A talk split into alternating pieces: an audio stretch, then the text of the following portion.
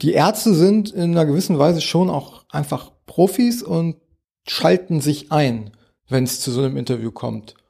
Und das dann eher so ein bisschen die Arbeit dagegen, dagegen anzukämpfen und sie sozusagen von den Blödeleien immer so ein bisschen wieder aufs Thema zurückzubringen. Hinter der Geschichte. Der wöchentliche Podcast für Freunde der Zeit. Dieses Jahr 2020 macht es uns allen nicht gerade leicht, eine gute Laune zu behalten. Corona, Black Lives Matter, der US-Wahlkampf, Waldbrände. Ich glaube, Sie wissen genau, wovon ich spreche. Drei Männer, die ihre gute Laune quasi zum Beruf gemacht haben, hat aber mein Kollege Francesco Giamacco getroffen. Die Ärzte. Nach eigener Einschätzung die beste Band der Welt. Sie stehen jetzt schon seit 1982 für die lustige Seite des Punkrocks. In dieser Woche erscheint ihr neues Album Hell und Francesco hat zusammen mit Anita Plasberg, Bella B., Farin Urlaub und Rodrigo González gefragt, wie sie es schaffen, trotz allem, trotz der aktuellen Weltlage, ihre gute Laune zu behalten. Mein Name ist Lennart Schneider von den Freunden der Zeit und in diesem Podcast lassen wir Sie jede Woche hinter die Kulissen der Zeit blicken. Diesmal habe ich Francesco eingeladen um mit ihm über seine Begegnung mit den Ärzten zu sprechen. Hallo Francesco. Hi Leonard. Du hast mir im Vorgespräch schon erzählt, dass das Interview mit den Ärzten nicht ganz so gelaufen ist, wie du es dir oder wie ihr es euch gewünscht habt.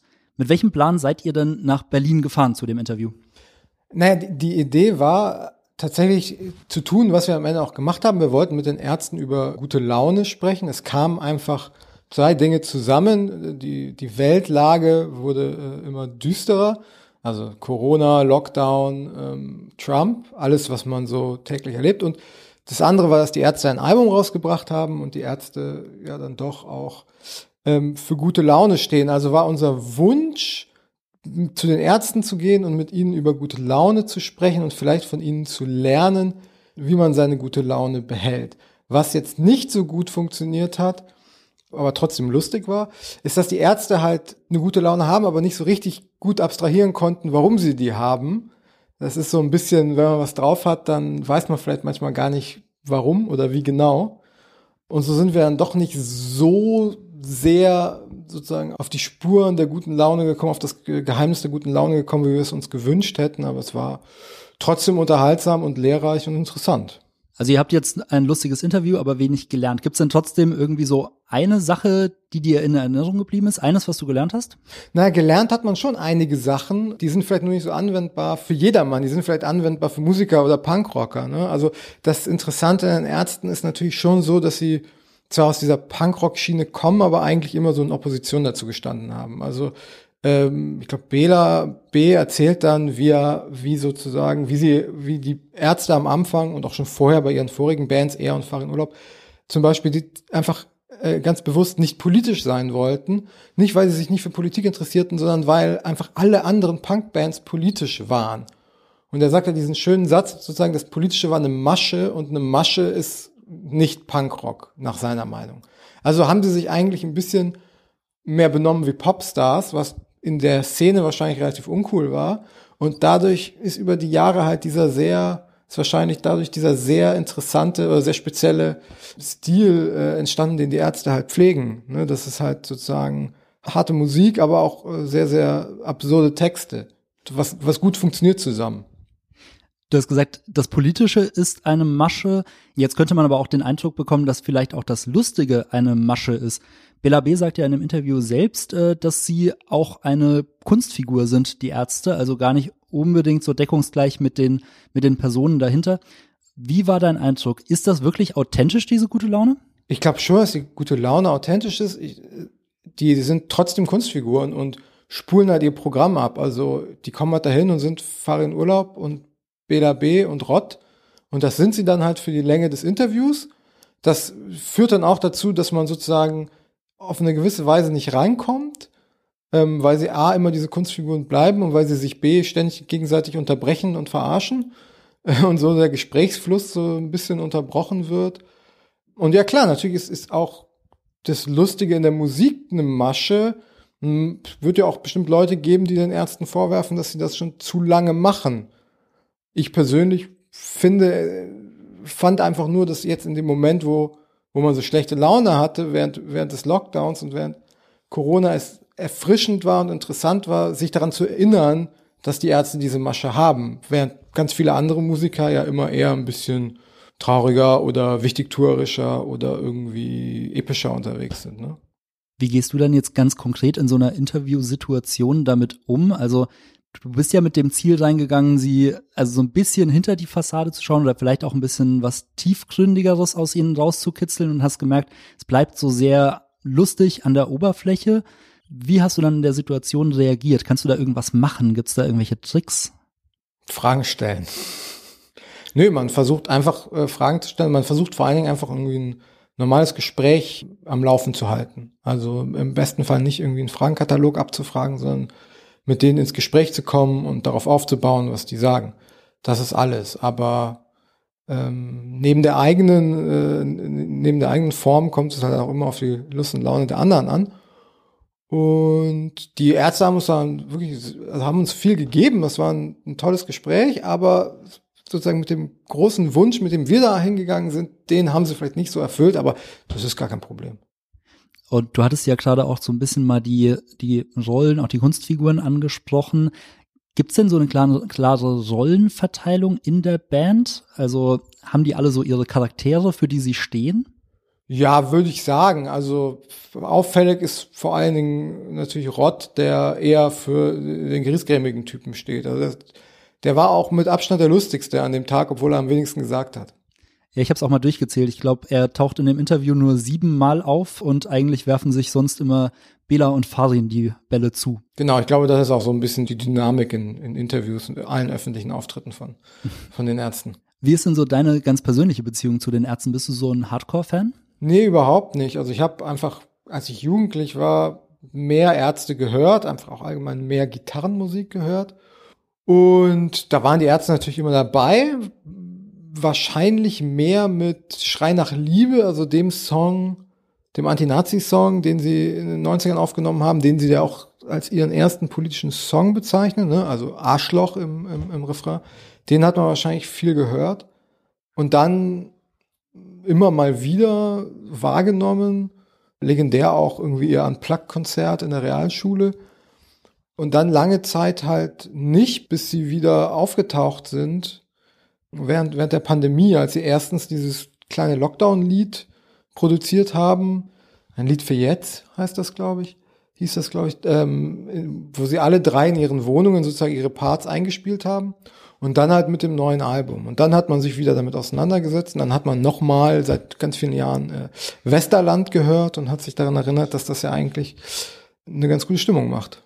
Also tatsächlich auch so ein Lied, das zwar schon uralt ist, aber jetzt trotzdem irgendwie in die aktuelle Phase auch reinpasst.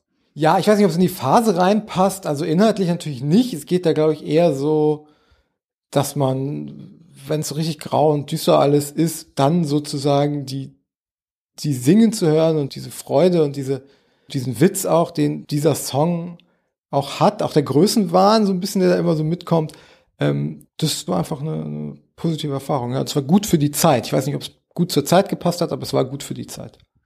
Du hast auch gerade das Lied Schrei nach Liebe angesprochen. Ich glaube, die meisten kennen es und es ist auch ein Lied, bei dem man automatisch immer mitkrölen muss, wenn es läuft. Du hast auch gesagt, dass es so ihr erster wirklich politischer Song war.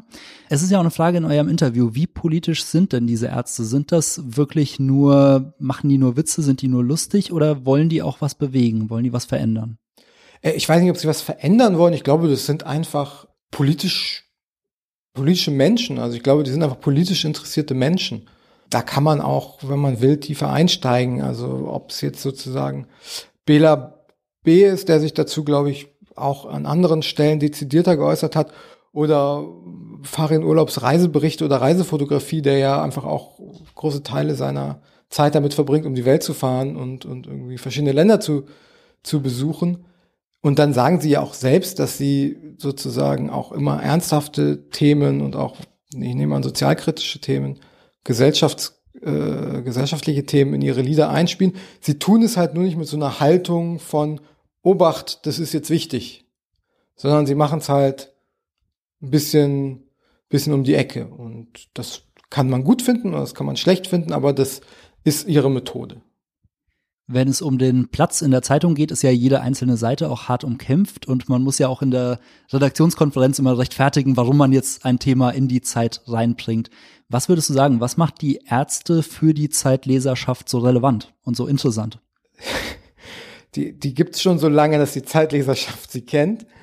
Und die Ärzte sind einfach eine der erfolgreichsten und einzigartigsten deutschen Bands, die es gibt, die wirklich nach einer relativ langen Zeit, ich habe es jetzt nicht im Kopf, wann das letzte Album war, aber jetzt wieder eine neue Platte rausgebracht haben. Ähm, und wenn man die Gelegenheit hat, die dann zu treffen oder mit denen zu sprechen oder denen irgendwie näher zu kommen, dann ist das auf jeden Fall mein journalistisches Interesse, das zu tun.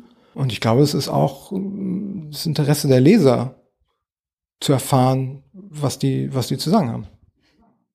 Ich hatte mich auch beim Lesen immer gefragt, wer ist eigentlich heute noch so die Ärzte-Zielgruppe? Ist das, sind das die Hörer von früher, die das jetzt im, die quasi mitgealtert sind? Oder glaubst du, dass die Ärzte auch noch junge Leute ansprechen, dass sie jetzt auch noch eine, eine frische, junge Zielgruppe auch erreichen mit ihrer Musik? Kann ich nicht so richtig sagen.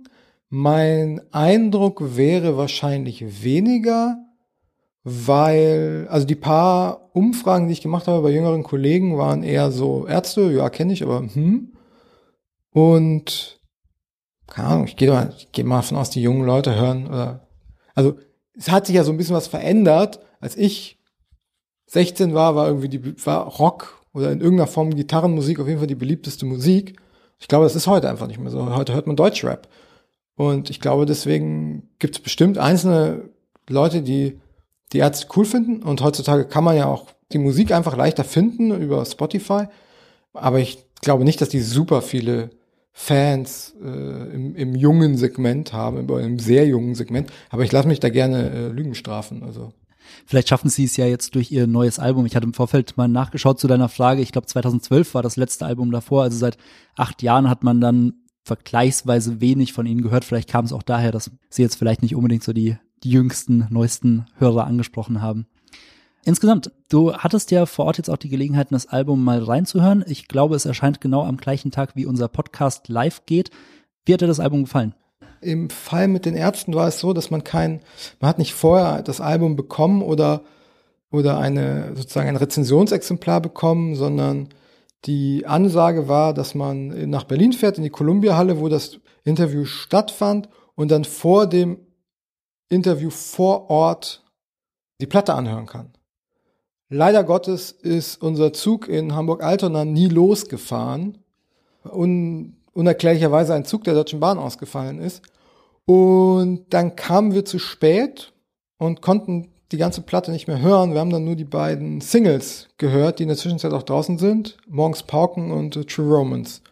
Zwei gute Lieder, wobei ich, mir True Romance besser gefällt, einfach auch musikalisch besser gefällt. Es hat allerdings so eine, Farin Urlaub hat, glaube ich, manchmal so ein bisschen so eine, so eine Technikphobie oder so. Also der, da geht's auch irgendwie um, um, um, um einen Abend allein mit dem Telefon. Und es ist zwar lustig, aber irgendwie ist es auch so ein bisschen Old Man Style, dass man sich irgendwie über, über, über das Verhältnis des Menschen zu seinem Telefon lustig macht. Das ist aber meine persönliche Meinung. Das, das Lied, das kann jeder sehen, wie er will, aber das kann man natürlich auch anders sehen. Ich glaube, Farin war es auch, der im Interview ja gesagt hat, ins Internet geht er nur zum Einkaufen und ähm, liest sich die Kommentare gar nicht durch. Ähm, vielleicht ist das ja auch das Geheimnis, sich die gute Laune zu erhalten. Wahrscheinlich ist das die Antwort auf die Ausgangsfrage des Interviews. Nicht ins Internet gehen. Ja, nicht ins Internet gehen hilft bei sehr, ganz, ganz vielen Sachen. Ist auch manchmal langweilig. Genau. Und äh, insgesamt, wie kann man sich denn so einen Interviewtag vorstellen? Also das ist ja alles, glaube ich, ziemlich durchgetaktet. Da kommt dann ein Journalist nach dem nächsten. Sind die da konzentriert oder sind die da auch schon ziemlich ausgelaugt, wenn ihr kommt? Ja, das ist immer, das ist immer anders. Es kommt immer darauf an, wie man interviewt. Also manchmal trifft, manchmal interviewt man Leute, die als letztes und dann sind die aber immer noch Bombe drauf.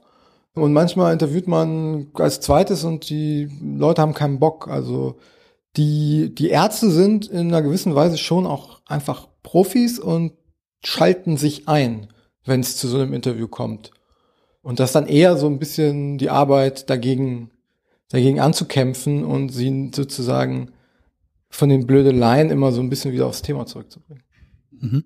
Und Wie wichtig ist denen jetzt, dass sie in so einem Interview auch ihre Platte promoten? Weil euer Thema war ja eigentlich so ein bisschen auch an der eigentlichen Musik, an der Platte etwas vorbei. Ist das für die okay oder? Die nehmen das sportlich, aber finden es doof, würde ich sagen. Also als Bela erfahren hat, dass wir das Album nicht ganz gehört haben, fand er schon nicht gut. Also er hat jetzt nicht gesagt, er hat uns jetzt nicht beschimpft und gedroht rauszuschmeißen, aber er hat schon gesagt, es wäre ihm wichtig, dass wir das Album hören. Und da habe ich auch gesagt, es tut mir leid, äh, die Bahn ist schuld, wir hören es gerne nach. Ja, ab morgen, also wir führen das Interview gerade am Donnerstag, am Freitag erscheint das Album. Ab morgen kannst du es ja dann auch ganz offiziell und legal nachhören. Da bin ich mal gespannt, was du davon hältst. Wie ist jetzt so deine persönliche Strategie, jetzt wo du dich nochmal damit beschäftigt hast? Willst du jetzt eher die alten Sachen nochmal hören oder freust du dich jetzt richtig auf das neue Album? Ich muss gestehen, dass wir haben dieses Interview, muss man vielleicht auch sagen, im August geführt, weil die Ärzte einfach im August ihren, ihren Pressetag angelegt haben. Und seitdem habe ich einfach schon extrem viel Ärzte gehört ich bin jetzt erstmal, glaube ich, wieder fein. Ins neue Album höre ich noch rein, aber dann habe ich, ich habe keine Langzeitstrategie, den zweiten Lockdown mit den Ärzten zu bekämpfen. So, ich glaube, ich kaufe mir eine Playstation. Das ist ein guter Plan. Und ich werde auf jeden Fall noch mal ein bisschen mehr in die Ärzte reinhören. Du hast mir jetzt auf jeden Fall Lust gemacht, mich damit wieder zu beschäftigen. Ich bedanke mich für das Gespräch. Vielen Dank, dass du dir die Zeit genommen hast. Das komplette Interview mit den Ärzten können Sie in der aktuellen Zeit und natürlich auch auf Zeit Online nachlesen. Wenn Sie mehr Geschichten hinter den Geschichten hören möchten, dann finden Sie alle Episoden unseres Podcasts unter www.freunde.zeit.de. Das sind mittlerweile, glaube ich, über 160 Episoden, die Sie da nochmal nachhören können. Und am besten abonnieren Sie den Podcast auch überall, wo es Podcasts gibt, denn dann verpassen Sie keine Episode mehr. Ich verabschiede mich von Ihnen und würde mich freuen, wenn Sie auch nächste Woche wieder in Hinter der Geschichte reinhören.